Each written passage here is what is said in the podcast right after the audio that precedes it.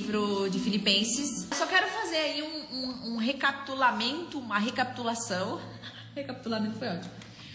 É, de alguns pontos importantes que a gente um, não pode perder de vista até para continuar aí a carta. Gente, olha que vermelho que tá. Ai, não aguento mais. Mas vamos lá. Eu vou tirar os comentários, ok?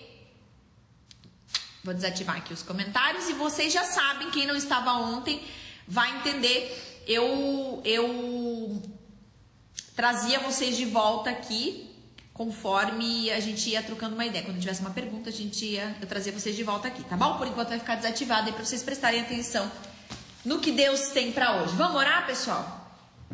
Vamos orar primeiro? Feche seus olhos aí no seu lugar, na sua casa.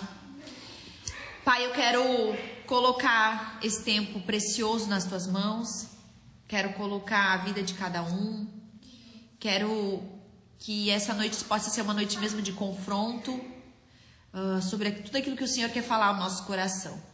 Nós estamos abertos para que o Senhor possa ministrar o nosso coração, a nossa mente e que a gente de verdade possa ser transformado pela tua palavra nessa noite, Pai. Obrigado pelo privilégio de poder abrir a tua palavra, estudar, conhecer mais do Senhor. Isso é um privilégio, Pai. Nós te amamos. Em nome de Jesus. Amém.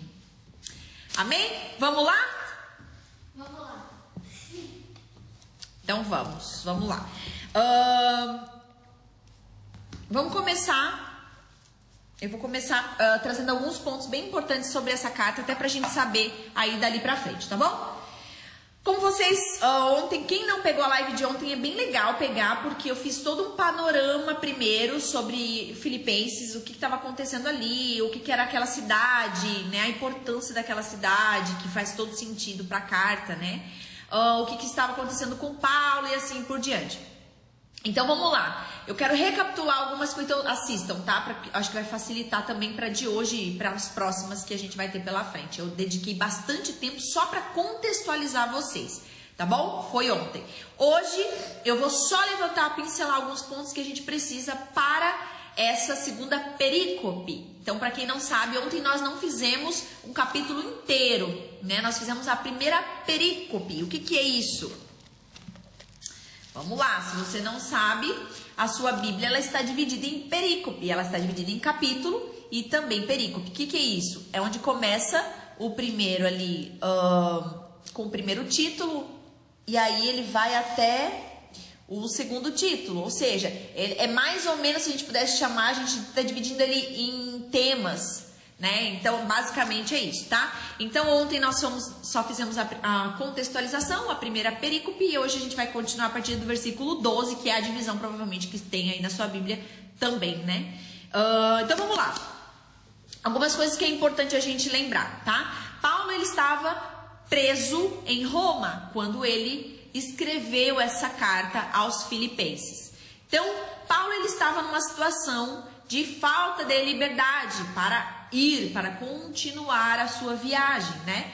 E ele recebe então Epafrodito, que era um membro da igreja em Filipos, na cidade de Filipos. Ele veio de lá para quê? Porque ele queria duas coisas com Paulo: entregar a oferta da igreja de Filipos, né, da cidade de Filipos, entregar ali a oferta que aquela comunidade estava entregando a Paulo então ele veio nessa, nessa ideia de trazer essa oferta e também uh, de pedir conselhos da parte de Paulo, né? E a gente vai perceber, não tem como saber exatamente qual, quais conselhos ou o que que uh, Epafrodito tinha com uh, Paulo. Não, não, a gente não tem como saber o que, que ele exatamente conversou com Paulo e assim por diante.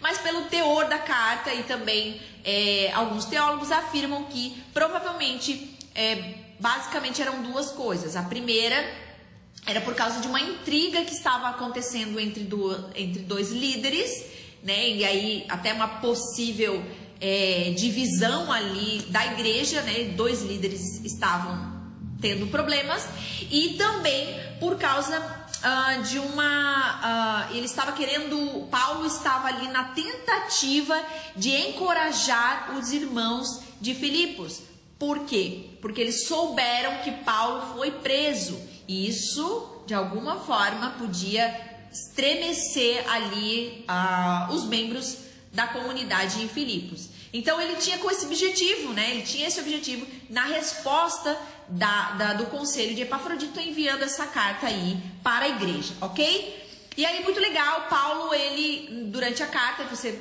se você olhar ontem, a live de ontem, você vai perceber que ele orava, né? Ele falou assim: Ah, eu oro por vocês. E isso, eu até separei aqui dois, só pra gente ter uma ideia, que Paulo, ele faz muito isso. Ele, ele fala assim: Ah, eu oro para que. E aí ele então entrega as suas orações sobre aquela comunidade. Você vai ver isso diversas vezes Paulo fazendo. Eu oro para que vocês e assim por diante.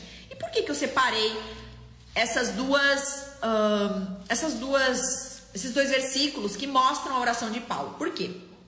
Porque uma das coisas que é muito importante, e aí a gente até às vezes passa batido, ah, como se fosse só uma necessidade da igreja, e não. Paulo, quando fala, eu oro para que vocês, lá, lá, lá, lá, lá, ele está mostrando o, verdadeiramente, o verdadeiro sentido do que é importante a gente orar. Isso é muito legal, observar quais coisas Paulo colocava para que Deus respondesse. Ou seja, Paulo estava dizendo assim: ó, gente, eu vou orar, porque isso é importante que vocês é, é, recebam. Ou seja, quando nós aqui, né, aí cada um na sua cidade, cada um na sua casa, olhamos para as orações de Paulo, a gente pode ter certeza ou, ou uma convicção do que era importante como resposta de Deus. E aí vou, vou trazer esse contexto aqui para vocês lá de. Cadê, cadê, cadê? Efésios 1, 17. Olha só. Ah, o que, que Paulo fala lá para a igreja de Éfeso, na carta aos Efésios. Ele fala assim, ó. Peço que Deus, o Pai glorioso de nosso Senhor Jesus Cristo, lhes dê sabedoria espiritual e entendimento para que cresçam no conhecimento dele. Vocês lembram disso? Ontem nós falamos sobre isso que o que Paulo desejava e orava pela igreja de Filipos era para que eles crescessem em discernimento e conhecimento. Aqui em Éfeso, de novo, ele lembra isso. Eu peço que lhes deem sabedoria espiritual e entendimento para que cresçam no conhecimento uh, de Deus. Então, perceba, o que Paulo está colocando aqui é o que nós devemos pedir conhecimento, discernimento, que nós cresçamos em conhecer a Deus, porque dessa forma nós resolvemos a maior parte dos nossos problemas. Uh, vamos lá, Colossenses mais uma vez, né? Uma, outra carta que Paulo escreve, inclusive, quando estava preso ali em Roma também. Lá no capítulo 1, no versículo 9, ele diz: Por isso, desde que ouvimos falar a seu respeito, não deixamos de orar por vocês Pedimos a Deus que lhes conceda pleno conhecimento da sua vontade e também sabedoria e entendimento espiritual. Então veja que interessante. Paulo coloca como prioridade nossos pedidos a Deus, que conheçamos a Deus, que, nos, que discernimos quem Ele é e tenhamos sabedoria vindo dele. Aí você deve estar perguntando, tá, Lari, meu casamento e a minha área financeira e os meus problemas, é, em que momento eu vou resolver isso? Bom, se nós conhecemos a Deus, temos sabedoria da parte dele, se nós discernimos o que é verdadeiramente importante vindo dele, o que, que vai acontecer com o seu casamento? O que, que vai acontecer com a sua área financeira? O que, que vai acontecer com a sua vida, com seus dilemas? Então, é, é, não que nós vamos resolver ah, da forma que eu achar melhor, mas se eu entendo que a sabedoria vem de Deus e eu exerço resposta com relação a essa sabedoria, os meus problemas ou eles são solucionados visivelmente, ou eu me satisfaço com aquilo que eu estou vivendo e, me, e fico alegre, porque entendendo que se Deus, se eu estou respondendo à sabedoria vinda do Pai, eu estou, eu posso ficar plenamente feliz e satisfeito, que é o melhor dele para mim. Então, eu só queria dar essa essa essa pincelada aí para vocês. Bom, quando a gente vai aí direto pro capítulo pro versículo 12, lembra que eu falei ontem para vocês que do 12 em diante ele vai profundamente no interesse dele com a carta? Pois bem, se você ler, e talvez você já tenha lido, ou talvez você vai ler depois, você vai perceber que a preocupação de Paulo era que ele tinha sido preso, tá? Então ele foi preso e a preocupação dele era, gente, e agora? Né? O que que o povo, o que que as comunidades, né? Agora Filipe soube que a, gente, a igreja de Filipe soube que eu fui preso. O que que eles estão pensando? Será que eles isso não vai desfalecer a fé deles? Né? Será que talvez eles possam estar pensando se Paulo é tão útil para Deus na pregação do evangelho, Deus não, não tira ele da prisão? E talvez isso eles podiam ficar assim: nossa, mas que Deus é esse? É que Deus é esse que não liberta aquele que trabalha para ele? Então veja, Paulo tinha essa preocupação. Será que eles vão ah, não, não vão mais querer sofrer pelo evangelho por causa do medo? Então, nossa, é real mesmo. Né? A gente vai preso mesmo pela causa de Cristo. Eu não quero mais. Eu não quero adotar mais essa doutrina. Então veja, a preocupação de Paulo estava muito em relação a isso, os sentimentos que o povo da comunidade em Filipos teria com a notícia de que ele foi preso ok? E aí a gente vai ler e vai perceber que Paulo torna essa situação uma situação mais leve e uma situação mais momentânea. Gente, de vez em quando eu vou pegar meu paninho aqui, tá? Porque ah, eu tenho rinite, então o bicho pega, tá bom? É, bom, então vamos lá.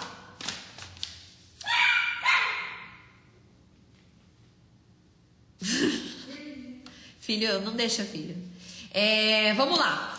Paulo estava preso em prisão domiciliar. Você sabia disso? Que Paulo estava preso em prisão domiciliar. O que, que significa isso? A gente vai correr, se você não quer abrir agora, é, anota aí Atos, no capítulo 28, final do, do livro de Atos, no capítulo 28, no versículo 16. Olha o que diz. Quando chegamos a Roma, Paulo recebeu permissão de ter sua própria moradia sob a guarda de um soldado. O que estava acontecendo aqui? Paulo foi preso, ele chegou a Roma, ok? Ele planejava passar por Roma e continuar a viagem. A próxima estação seria Espanha. Ele pregaria o evangelho. Então a ideia dele. E ele chegou em Roma, só que ele chegou preso.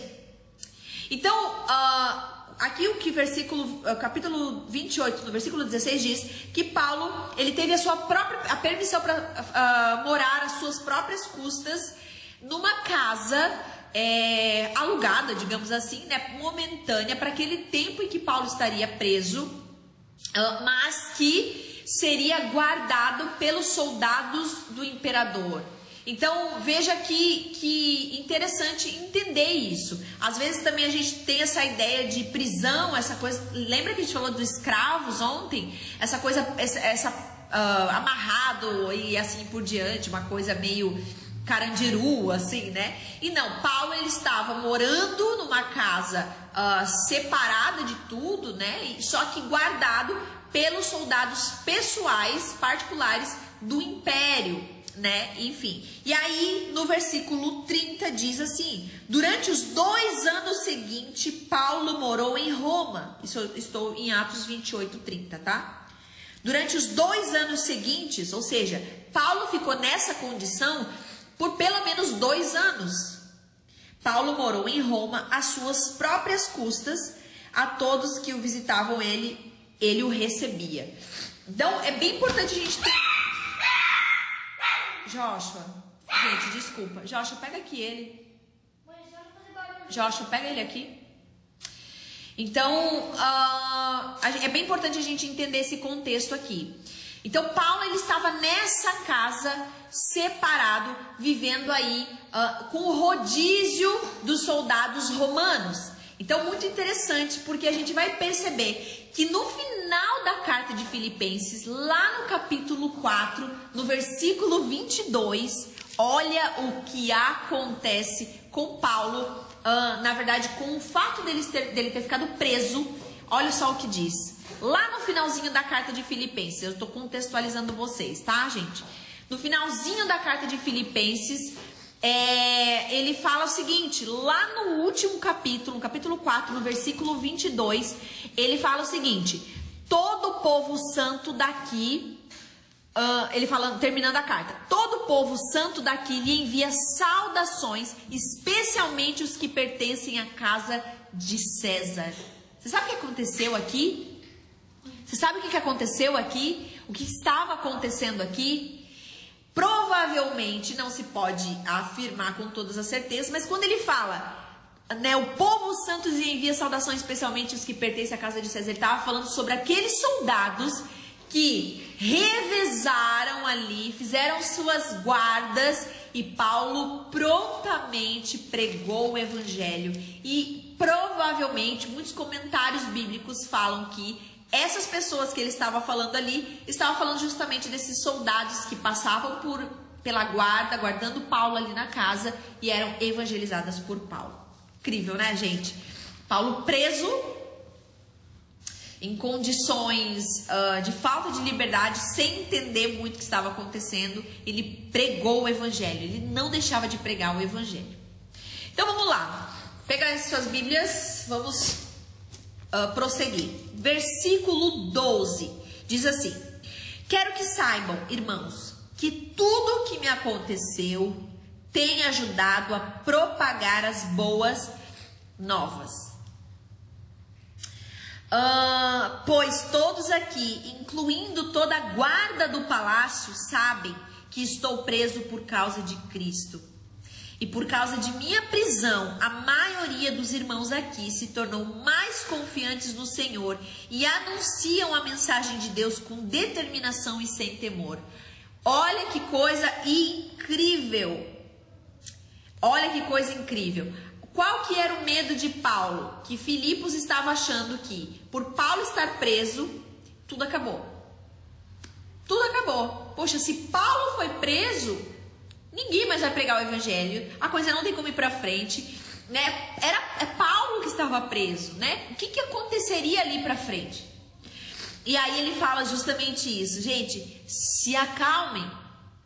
Porque na verdade, todo o meu sofrimento aqui, ele está gerando uma glória ainda maior para o Senhor. Fiquem tranquilos, a pregação ela continua, independente se estou preso ou se estou solto. E aí eu quero levar a, nós, a nossa primeira reflexão. Eu vou ativar aqui os comentários. A nossa primeira reflexão é: que nós podemos perceber que Paulo ele traz essa leveza, dizendo que é possível transformar o caos, a incerteza, o medo em alegria, em resultados para o reino de Deus. Ele está mostrando para nós que o caos pode se transformar em glória ainda maior para o Senhor. A minha primeira pergunta e a nossa primeira reflexão é: como é que nós estamos encarando os nossos dilemas? Como é que você tem encarado os seus dilemas e problemas?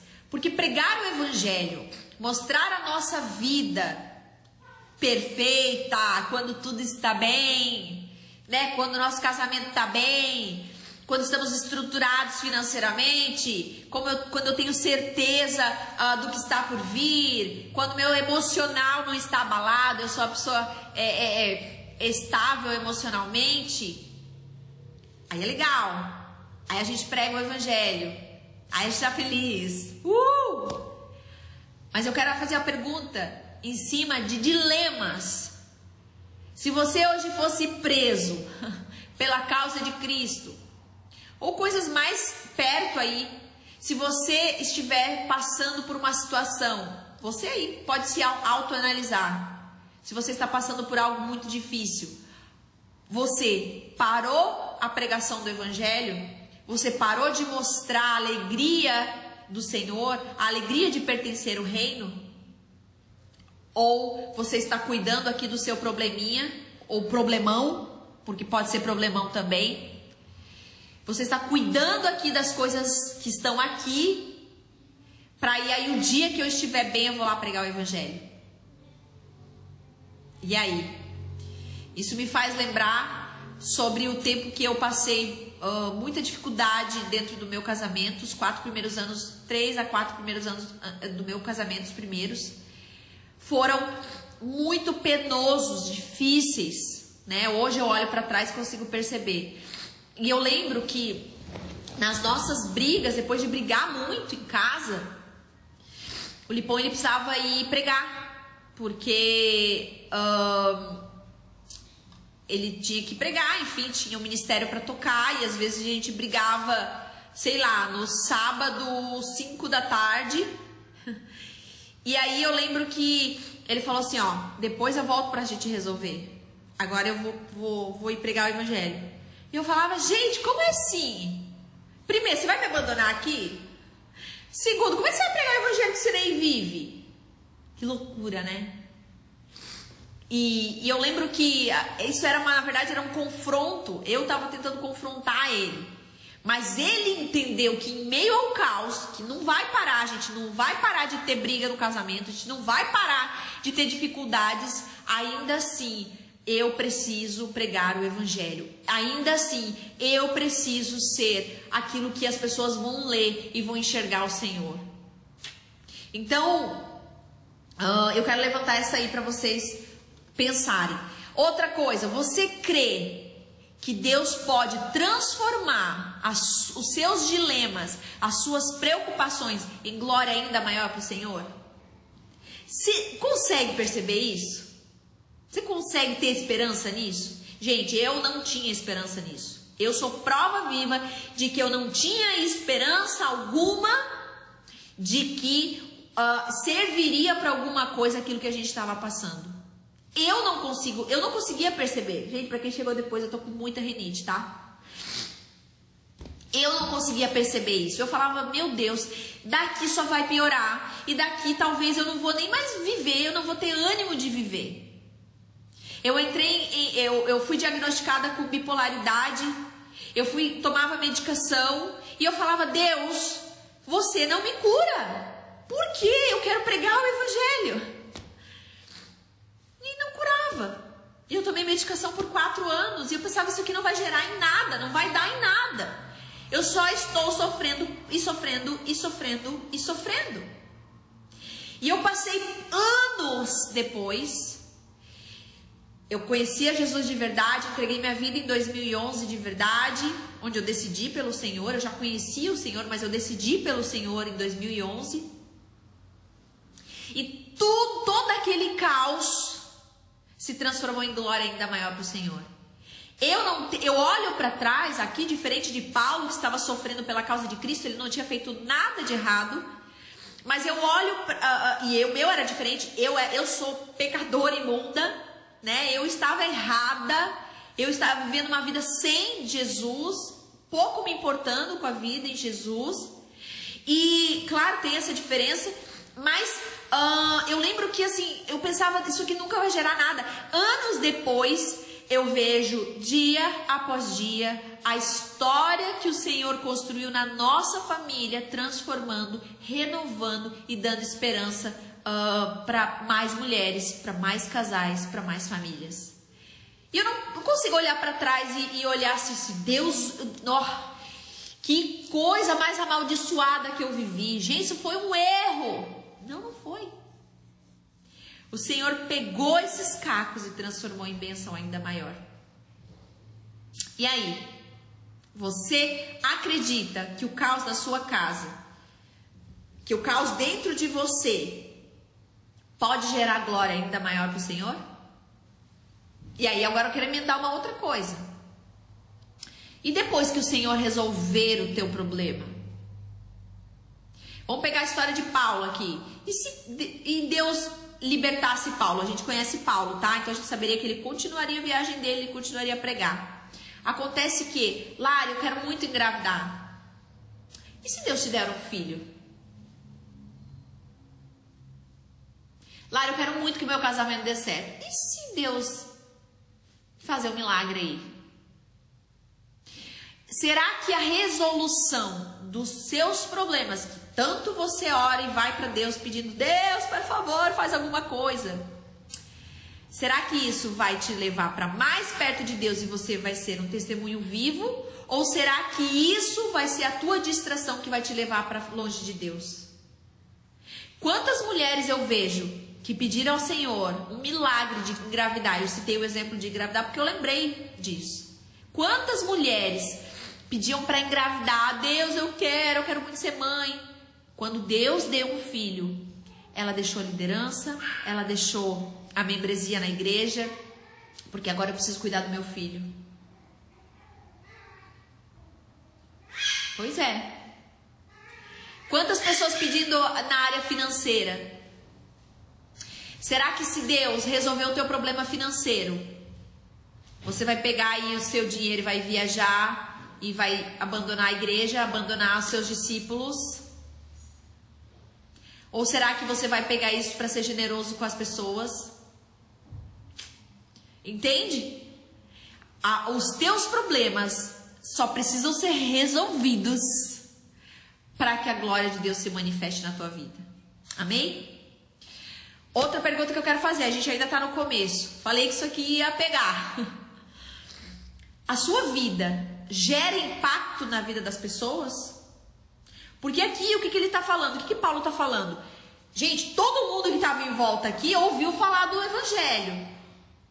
Eu estou no sofrimento, mas eu não fico reclamando, não. Eu aponto para Cristo.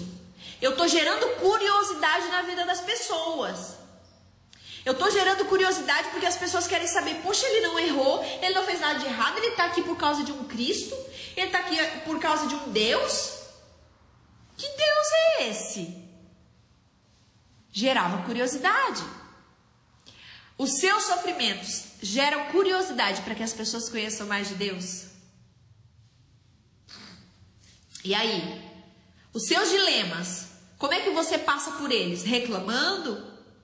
Murmurando? Culpando alguém?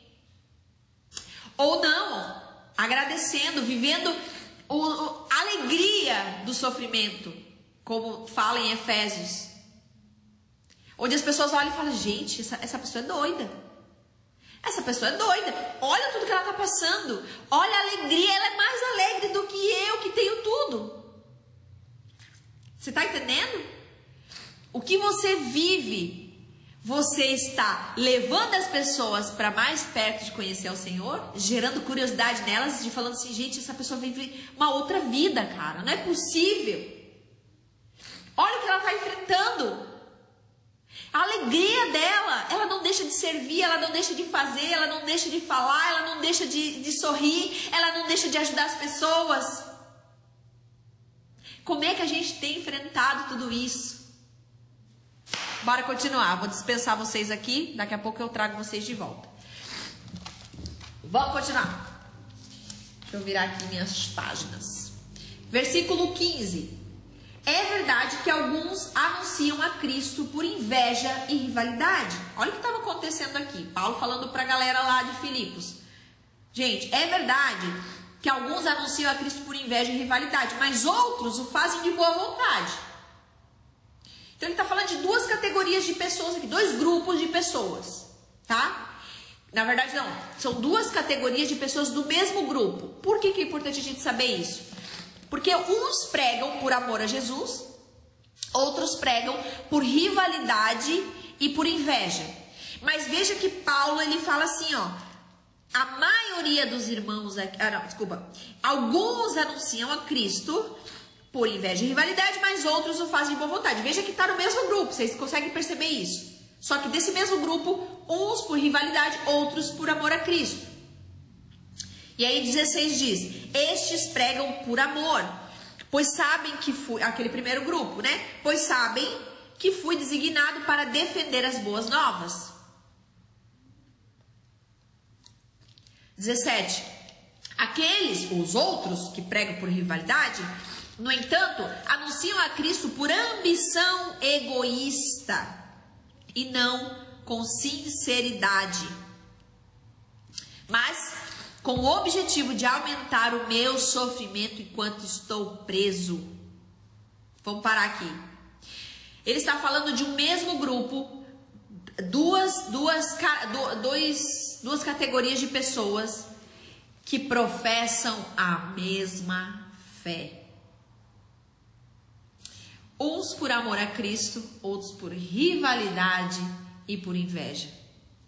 E aí, quando a gente olha para isso, a gente vai começar a detectar que existem pessoas que professam a mesma fé que você, que amam a Jesus, mas que fazem isso por rivalidade e por inveja. Ah, mas como assim? Como assim? A gente vai refletir nisso aí. Dentro do contexto, a rivalidade e a inveja não se sabe exatamente. Paulo não deixa descrito o que estava acontecendo aqui. Mas a gente percebe que o problema desse grupo não era de ordem de conteúdo. O que eles pregavam não era o maior problema. Tanto é que ele vai falar depois, mas que importa que preguem, tá? O problema deles era diretamente com a pessoa de Paulo. Eles só estavam pregando porque Paulo estava preso. Eles aumentaram a performance de pregação deles, porque, opa, uh, Paulo foi preso, agora a gente tem que pregar. Agora a gente tem que fazer o nosso. Agora a gente tem que crescer em influência. Porque veja, Paulo era uma influência dentro desse contexto. Né? Paulo era um implantador de igreja. Paulo tinha amigos fiéis em todas as partes. Paulo era muito influente. Então, a gente percebe que é, Paulo usa a palavra inveja aqui. Então, a inveja, os livros, enfim, os comentários falam muito sobre isso. Possivelmente está relacionado à imagem de Paulo, né? A posição de Paulo, que outros que pregavam também o evangelho gostaria de estar no lugar de Paulo. E aí ele fala sobre a rivalidade, né? Enfim, a rivalidade e a uh, inveja. Outro motivo também que provavelmente uh, os livros falam, os comentários falam sobre, é que eles, como as igrejas era quem mantinham essas pessoas, uh, existia uma ambição egoísta na pregação para que as igrejas pudessem manter essas pessoas é, já que Paulo estava preso. Opa, Paulo está preso agora, a gente pode al, aí alçar voos, né? E aí, inclusive, ele fala com o objetivo de aumentar o meu sofrimento preso. Mas aqui, gente, eu quero para tudo que você está fazendo e me olha aqui que eu quero falar uma coisa bem importante. Nós hoje, aqui no Brasil, vou trazer para o Brasil, tá? Eu sei que tem pessoas aqui da, na live de outros países, talvez o seu país cabe também. Nós temos muitos pregadores, certo? Muitos. Temos muitos pregadores. Nós temos pregadores com muita influência, pregadores com pouca influência. Nós temos ministros de músicas, de, de música de muita influência, ministros com menos influência e assim por diante. Certo? Certo. A grande questão aqui é que Paulo deixa claro que, e aí eu vou continuar ali, ele fala assim, ó, mas nada disso importa. Não importa se estão pregando por, por causa de rivalidade, por causa de inveja, porque pouco importa o que estão fazendo para mim.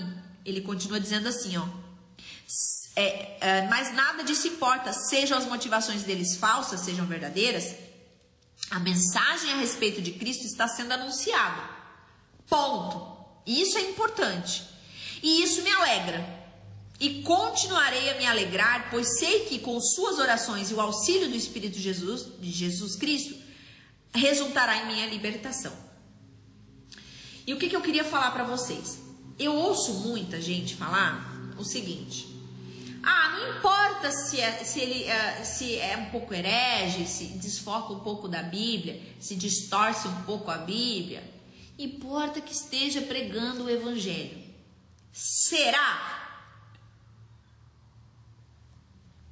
Será que nós, cristãos, precisamos sustentar as pessoas, os pregadores, os ministros que distorcem um pouquinho a Bíblia, ou um pocão, ou um godol, o que que Paulo, qual era o problema de Paulo? Por que, que ele fala, importem que estejam pregando o evangelho? Porque o que eles estavam pregando não diminuía a própria Bíblia. O que eles estavam pregando não distorcia a verdade de Cristo. O que eles estavam pregando não era problema de ordem de conteúdo, mas de pessoal com Paulo. Então perceba que a gente não tem autorização para dizer, ah, importa que está pregando evangelho, importa que está falando besteira, importa que está falando lá no meio da de Jesus. Será? Paulo deixa claro que não. Se estivesse distorcendo a palavra de Deus, a alegria de Paulo cessaria, porque o nosso compromisso é com a palavra de Deus e não com pessoas que põem Jesus no meio e tá tudo certo e a gente tá lá, a, né, a, a reconhecendo, falando, não, olha que coisa mais linda. É um pouco problema, porque assim, falando besteira, distorcendo um pouco a Bíblia, mas ok, importa que pregue. Não, esses são antibíblicos e nós não temos que sustentar isso. Claro que não temos que sair atirando, não temos que sair aí uh, ofendendo, longe disso, né? Vocês entendem. Mas importa é a pregação do único evangelho. Não tem vários evangelhos, é um único evangelho. Amém? Então, como é que Paulo responde à rivalidade e à inveja? Ele diz: não importa, gente. Se eles estão pregando a palavra de Deus, tá tudo certo, não importa. Eu não, não preciso cuidar de mim, eu sei que Deus cuida de mim. Amém, gente? E aí eu quero levantar, vou abrir novamente aqui para vocês. Vamos trocar uma ideia? Vou lançar algumas perguntas aí para vocês irem me respondendo. Por que que nós estamos pregando? Porque Paulo ele critica a intenção, por mais que ele fala, ah, não importa que eles estejam pregando, mas Paulo critica a intenção deles, porque também é importante entender o porquê nós estamos pregando, o porquê nós estamos postando, o porquê nós estamos aí fazendo um texto, o porquê nós estamos mostrando que somos cristãos. Esses tempos uma menina falou para mim assim: "Ai, Lari, a minha toda errado da vida, oh Deus". Senhor. E aí ela falou assim, ó. Ai, agora eu tenho que. Eu, sabe, tô querendo achar um namorado, tô querendo achar é, é, um marido para casar. Então, assim, eu preciso mostrar serviço, né? Então, eu tenho que postar umas coisas aí com Bíblia, umas coisas, porque eu sei que eu quero atrair alguém de Deus. Eu falei, Jesus da misericórdia. Não dá. Qual é a nossa intenção do nosso coração? Qual é a nossa intenção? de mostrar o que estamos vivendo? Qual é a nossa intenção de mostrar o, aquilo que a gente posta? Qual é a sua intenção? Porque o juízo final vem e vai ser julgado no nosso coração. Hoje nós não podemos aí pré-julgar o coração de ninguém. E eu vou dizer para vocês, gente, eu quero abrir o meu coração aqui para vocês, que eu já tive tempos na minha vida, há uns tempos atrás, que eu olhava para outras mulheres, grandes pregadoras no Brasil, pessoas que eu super admiro, e quando eu olhava para tudo que elas estavam fazendo, eu ficava assim: nossa, eu não estou fazendo nada. Eu preciso fazer alguma coisa. Ah, eu preciso, sei lá, eu preciso criar um super conteúdo.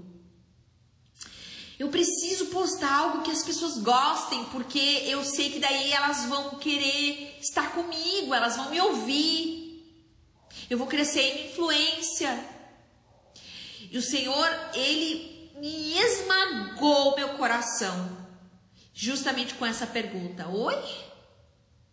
Para que, que você está usando o evangelho? Para que mesmo que você está pregando? Eu não estou entendendo. Eu pensei que era por causa de. Claro que Deus não pensou nada, porque Ele já conhece meu coração antes mesmo de eu fazer, né? Mas quanto isso era prisão para mim. O quanto isso eu deixava de pregar, o que eu tinha que pregar, o que o Senhor brotou no meu coração como semente, a própria palavra de Deus, eu deixava de pregar porque falava, não, não, não. Tá na moda falar disso. Eu fico imaginando o Senhor olhando para mim e falando: Ah, minha filha, a gente vai conversar. Deus o livre ter uma conversa com Deus. Vocês têm noção? Isso já foi um problema meu. De rivalidade e de inveja. Eu queria estar no lugar daquelas grandes mulheres. Eu, queria, eu lutava para estar naquele lugar. Eu falava, nossa, o que será que eu preciso fazer para pregar em grandes lugares? E eu tô abrindo meu coração para vocês. Então, hoje, hoje não há um tempo, o Senhor me esmagou. Eu, eu, eu, não sei se vocês vão lembrar. Foi antes de eu privar o Instagram, tá? Porque eu privei o Instagram e tal. Mas antes disso eu tive uma crise muito grande. Faz um, sei lá, acho que deve fazer um ano já. E eu, eu até ia apagar o, o, Instagram. Eu já tive outra crise agora que eu ia apagar o Instagram. Cada hora eu ia apagar o Instagram porque eu acho que o problema é o Instagram, mas o problema não é o Instagram, Brasil. O problema é o meu coração. Mas, enfim, é, eu tive uma crise há um ano atrás e, e eu, eu falei assim: nossa, eu vou. Eu fiquei tão envergonhada do que eu estava fazendo com o evangelho. Eu fiquei tão envergonhada de. Eu falava assim: ah, que podre que eu sou. Olha o que eu estou fazendo com o bendito evangelho de Deus. Eu estou pregando para que as pessoas me queiram. Então eu não estou pregando o evangelho porque o evangelho ele não é fofo. O evangelho ele é matador. Ele diz: se você quer ser meu seguidor, negue-se a si mesmo, tome a sua cruz e me siga. Ele mata o nosso eu, a nossa carne, os nossos desejos. Então, o que que evangelho é esse que eu tô pregando e que todo mundo fica feliz e que todo mundo sai aí super uh, feliz, que agora não existe mais sofrimento, que agora não existe mais dor? Tá, vamos seguir para frente, gente, que aqui eu já tô indo, tô indo longe, tá? Bom, é, e a outra questão ainda antes de eu desligar vocês aqui. Qual tem sido a urgência da pregação do evangelho na tua vida? Você tem sido urgente? Você tem olhado para as pessoas que estão na sua casa, em volta de você, e tem tido uma urgência na pregação do evangelho? Como é que você encara isso? Deixa que preguem? Deixa que falem? Ou você tem falado, ai meu Deus, eu tenho mais um dia, mais um dia, eu acordei mais um dia, é mais um dia que eu vou pregar o evangelho, é mais um dia que eu vou influenciar as pessoas.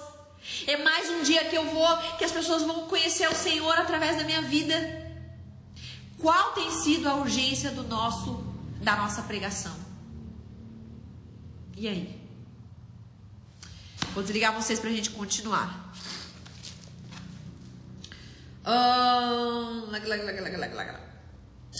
Versículo 20. Minha grande expectativa e esperança é que eu jamais seja envergonhado, mas que continue a trabalhar corajosamente. Veja, Paulo falando: olha, a minha expectativa é que eu não seja frustrado, no sentido de que eu não seja impedido de ter a missão concluída. Uh, de modo que Cristo, se, como sempre fiz, de modo que Cristo seja honrado por meu intermédio. Quer eu viva, quer eu morra. Vocês têm noção do que Paulo está falando aqui, gente? Quando eu estava lendo isso aqui hoje, preparada, eu falei, não. Não, isso aqui é demais para mim. Ele diz: quer eu viva, quer eu morra,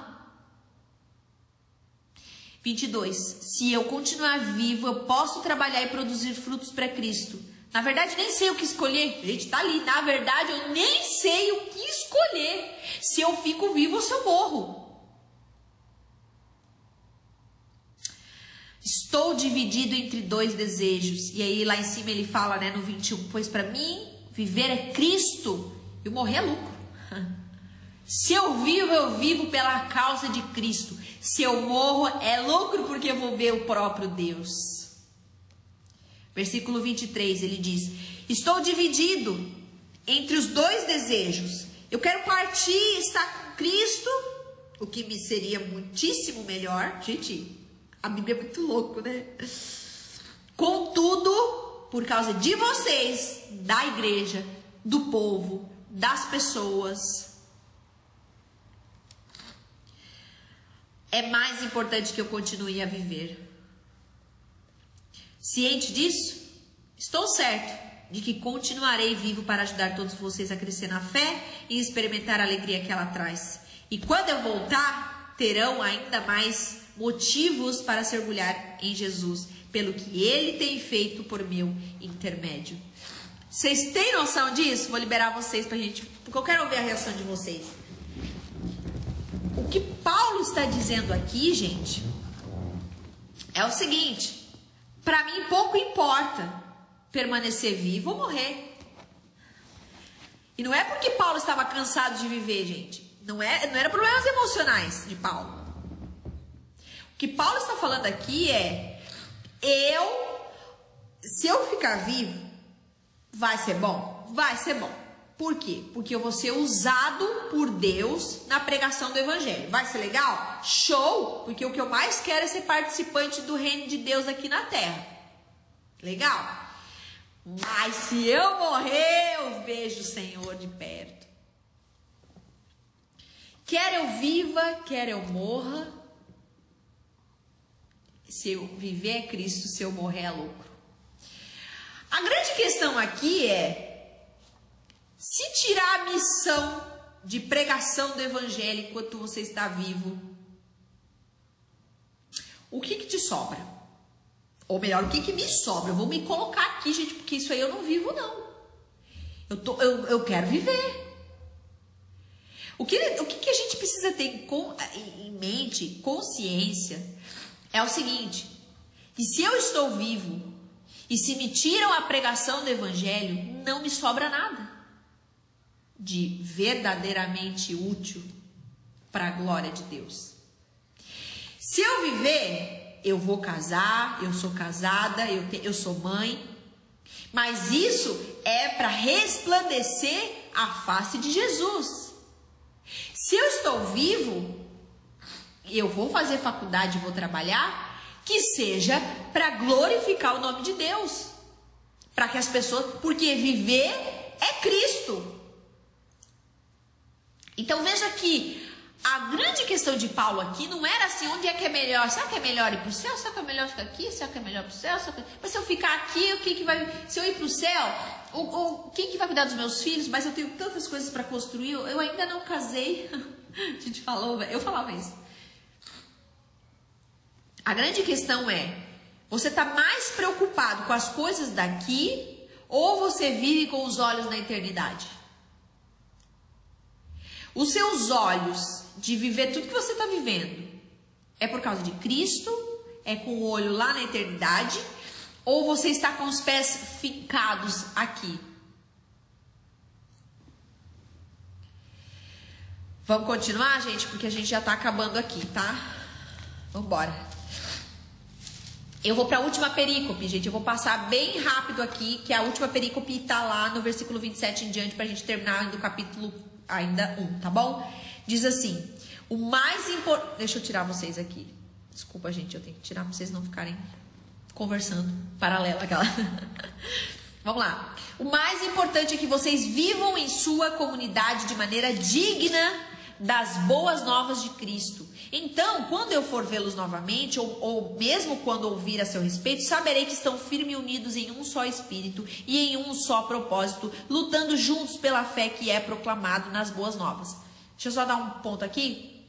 Lembra que eu falei que Epafrodito foi conversar com Paulo e, e, e uma das coisas que entende-se que Paulo, é, Epafrodito fala para Paulo sobre uma possível intriga entre liderança. E aí ele exorta eles, ele faz duas exortações. A primeira delas é essa aqui.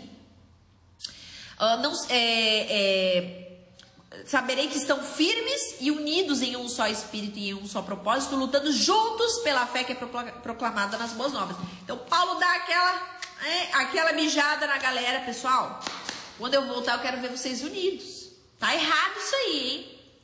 A segunda, não exortação, mas talvez encorajamento que Paulo dá a eles é porque eles estavam vendo perseguições, Paulo estava preso, e isso poderia intimidar o povo de Filipos. Ele diz assim no versículo 28: Não se deixem intimidar por aqueles que se opõem a vocês. E esse aí, cata aí para você, pessoal. Não se deixe intimidar por aqueles que se opõem a vocês. Isso é um sinal de Deus que eles serão destruídos. E vocês serão salvos. Não se deixe intimidar por aqueles que se opõem a vocês, porque esse é um sinal de Deus de que eles serão destruídos e vocês serão salvos. Aê, que bom! Vamos ficar feliz. Calma, calma, pessoal. Quem? Quem? O povo de Deus que vive, ama o evangelho e obedece ao próprio Deus. Por quê? Porque se eu amo o próprio Deus e eu amo o Evangelho, a minha vida vai ser em resposta a esse Evangelho. Então, aqueles que se opõem a mim, na verdade, não estão se opondo a mim, porque eu estou apenas pregando o Evangelho, vivendo Jesus e obedecendo ao Senhor. Se você está se opondo a mim, você vai ter o seu, porque você, na verdade, está se opondo ao próprio Deus. Ele mandou eu ser isso. Ele é o meu Senhor, eu sou escrava dele. Se quer falar com alguém, fale com o próprio Deus. Você vai ser destruído, mas eu serei salvo, porque eu amo a Jesus, sou escrava dele e vivo pela causa de Cristo. E aí, versículo 29. Pois vocês receber, receberam o privilégio não apenas de crer em Cristo. E ele está falando mais uma vez para a galera de lá, falando assim: gente, eu sei que é gostoso viver a causa de Cristo. Mas agora está na hora da gente perceber que na verdade não é tão fácil assim. E ele fala assim, ó.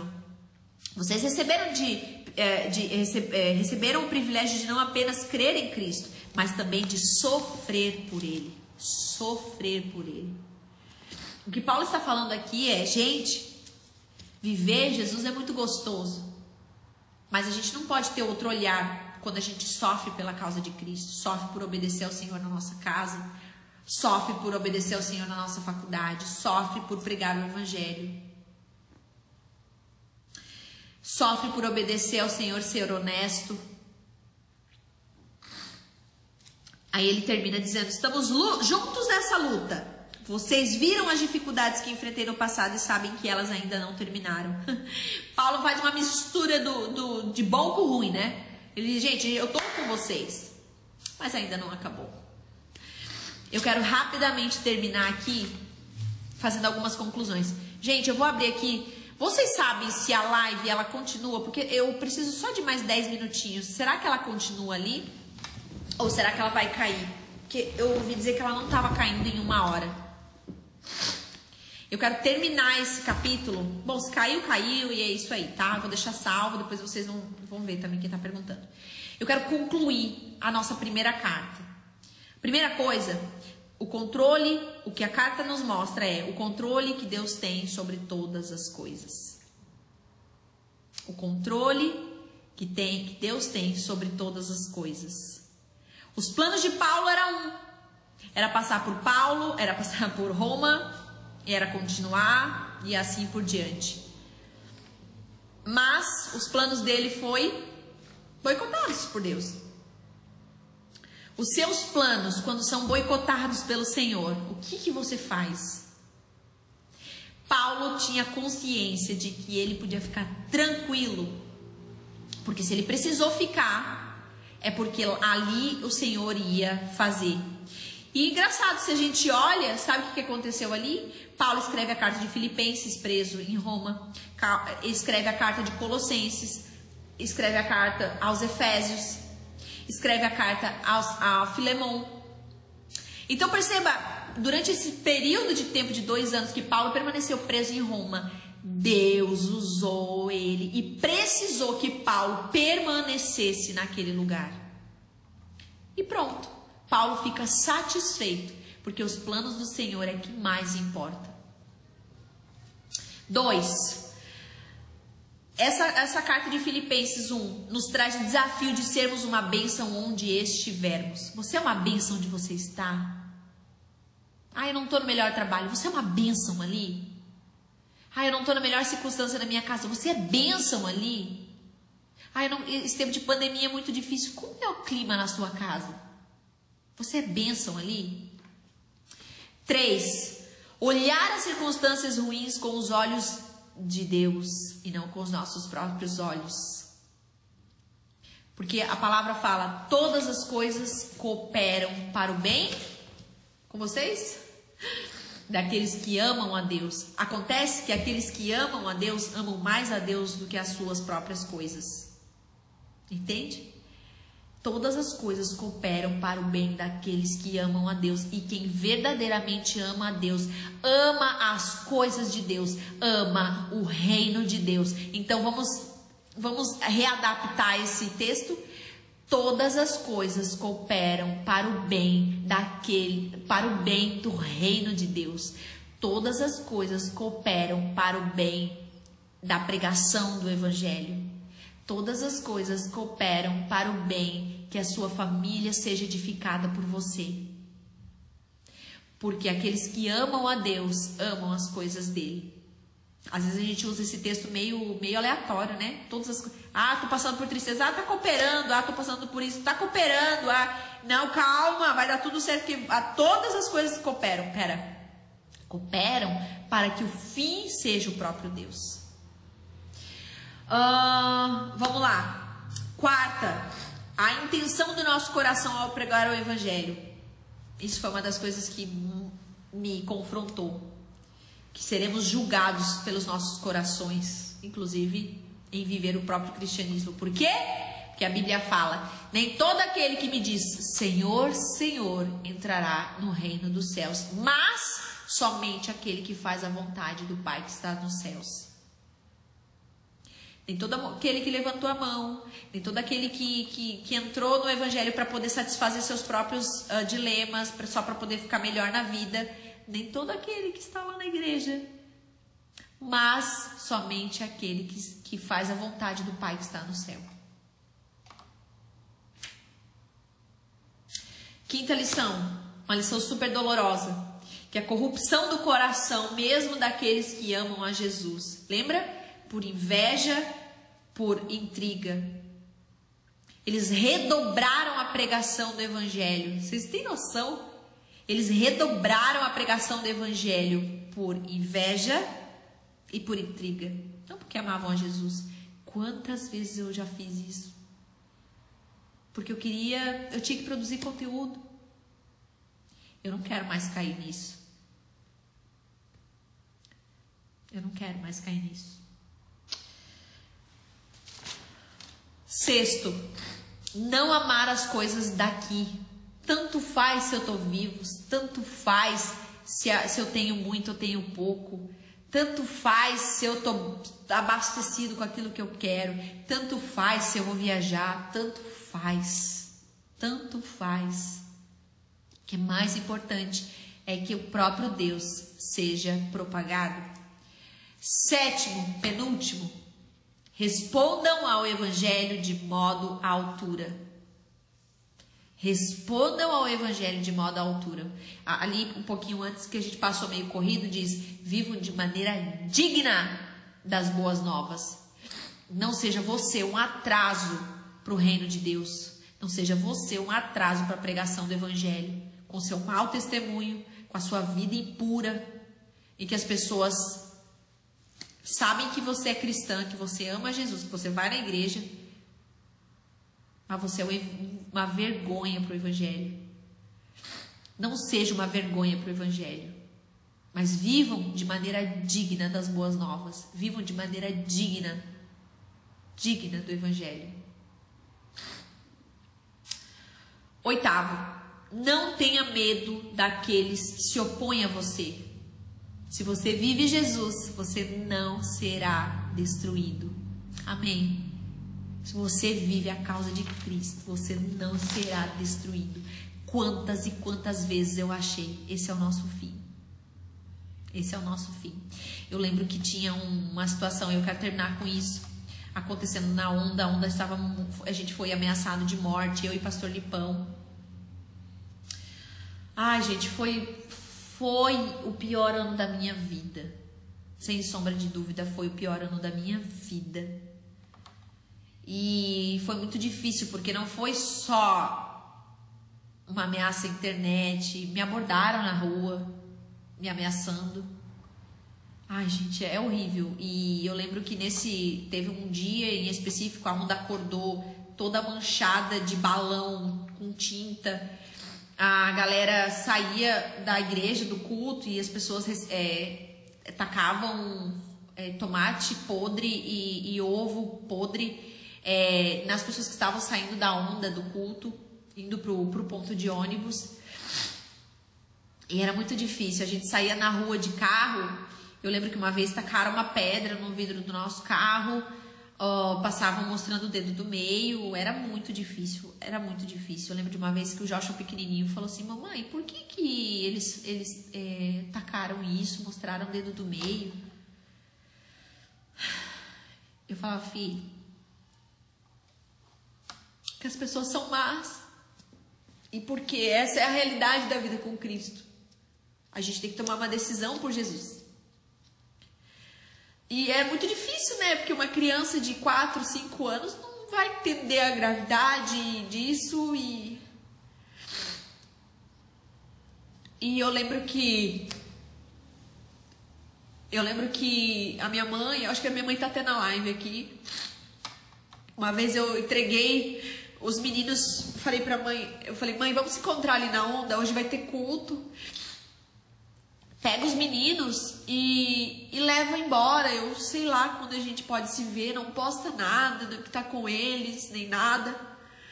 E eu lembro que eu entrei no carro com minha mãe, com meu pai e com os dois, e o Felipe dentro do culto. Eu lembro que eu falei para ele assim, para meus pais, leva os meninos. E sei lá, uma hora a gente se vê, enfim. E minha mãe falava assim: Pra que isso? Não faz isso. Eu não quero que vocês passem por nenhum aperto. Coração de mãe, né? E eu lembro que ali eu pensei, nós vamos ser destruídos. Eu lembro que ali eu falava, eu acho que a gente vai ser destruído. Vem de tudo quanto era lado. Eu só queria proteger os meus filhos, eu só queria proteger a igreja. E foi um ano muito difícil. Enfim, contei tudo isso. Não devia nem ter começado, né? Porque essa história realmente para mim é muito, muito louco assim pensar que a gente viveu. Mas para para mostrar para vocês que ou a gente decide pela causa de Cristo, ou a gente não conhece a causa de Cristo. Porque ela é a única causa na qual a gente deve dar a nossa própria vida, se preciso for. Se preciso for, a gente vai dar a nossa vida. Amém? Oh Deus.